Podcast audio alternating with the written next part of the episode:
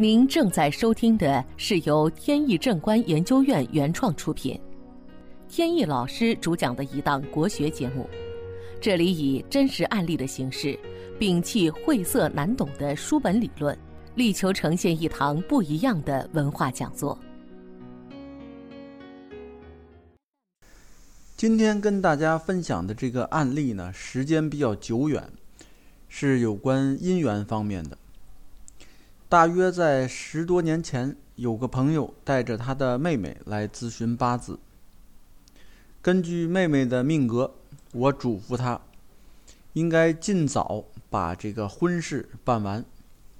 原因呢，就是她正处在十年的桃花运当中，但是呢，这个桃花运已经接近尾声，一旦错过了，就很难再找到合适的男友谈婚论嫁。而且他的下一个大运呢是食神制杀，食神制杀就形成了官杀的格局。官呢在命学中代表夫星，而制杀呢是对异性有刑克，所以一般男士就很难接近他。但是呢，朋友的妹妹对这方劝告呢就没当回事儿。他本身性格比较直爽，也有主意，带有一些女强人的性格，工作也是非常拼命的。后来呢，因为单位需要拓展市场，他就去上海工作了。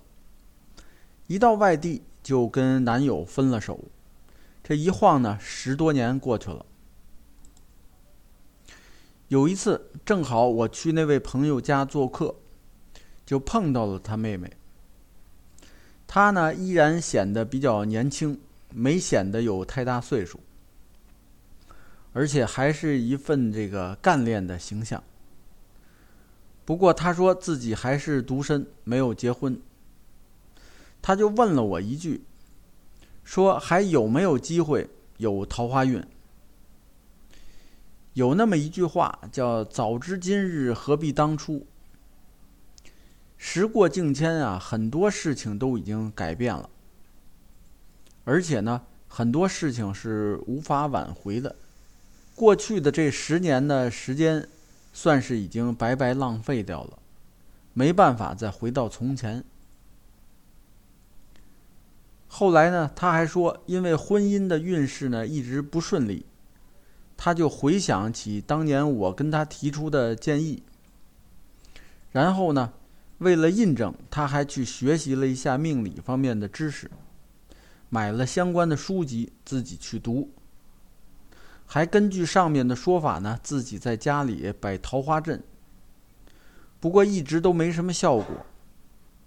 这次见面正好借这个机会，想跟我学上几招，还邀请我呢去家里边给他参谋一下。他住的不远。结束聚会以后呢，我就跟着他去了家里。一进门就让我大开了眼界。他的房屋呢比较宽敞，最大的特点呢是房间里插满了各种鲜花光是这些鲜花的价值就不菲。一般的呢，命理上讲，鲜花确实可以用来催旺桃花。但是像他这样，把整个家里全部铺满的情况，催桃花的效果其实并不能尽如人意，而且有时候会出现负面的结果，也就是容易出现烂桃花。通常如果没有看风水的情况下，一般认为呢，子午卯酉四个方向是桃花位。这几个桃花位呢，都有各自的五行。有五行就存在相生相克的道理。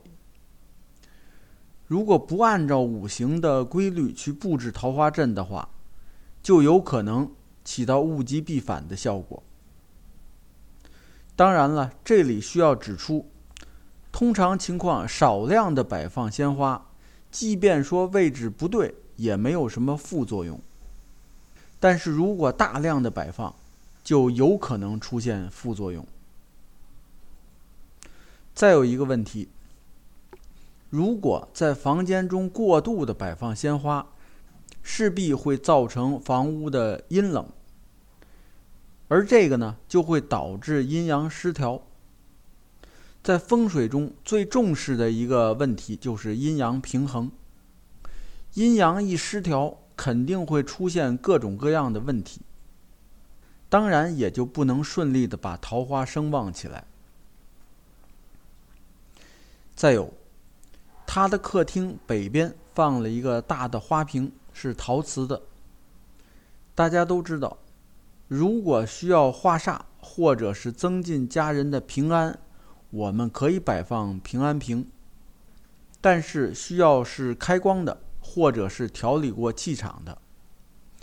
平安瓶中是不插花的，空瓶子就能起到作用，但是。如果要催旺桃花的话，就不能摆放空瓶，瓶中必须要插鲜花。因为在风水学认为，空花瓶会引发桃花劫，就是被骗财骗色。所以我建议他尽快把这个大花瓶挪走，而且还要尽快把房间内的大部分鲜花清走。只留下窗台南边的那一盆花儿，这是根据他命格以及风水勘测得出的结论。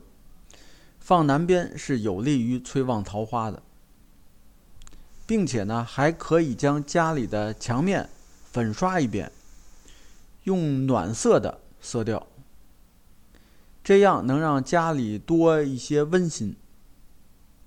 同时也有助于催旺桃花。好在呢，他现在是食神制杀的大运，马上就快走完了。下一个大运呢是官印相生，官印相生呢是有利于姻缘的，所以成就一段美满的婚姻的可能性就比较大。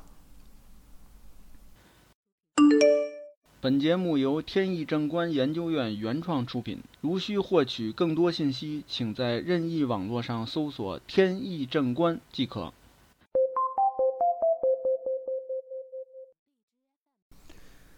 在批解命理的过程中，经常会遇到各种各样的人，他们对命理这方面相信的程度呢，差别很大。